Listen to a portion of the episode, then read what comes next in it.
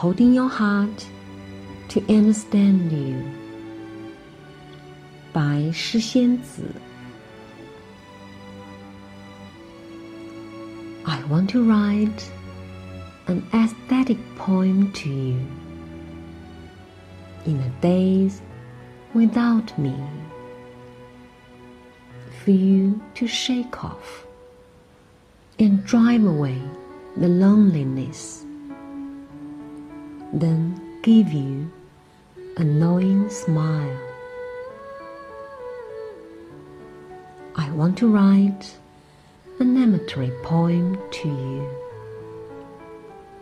In those days, only missing you to warm the cold night and drive out the coming coldness. Let the tender warm into your heart. I want to write a fantastic poem to you in those cold, bleak, rainy seasons to calm your anxiety when it's raining and blowing hard and holding up a hot umbrella to avoid those chilly frustration. Let the youth always full of high spirits. I want to write a wonderful poem to you in the silent night.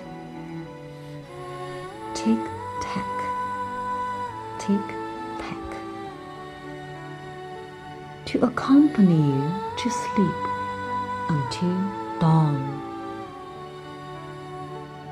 In the days with or without me, enjoy the gracefully beautiful poem.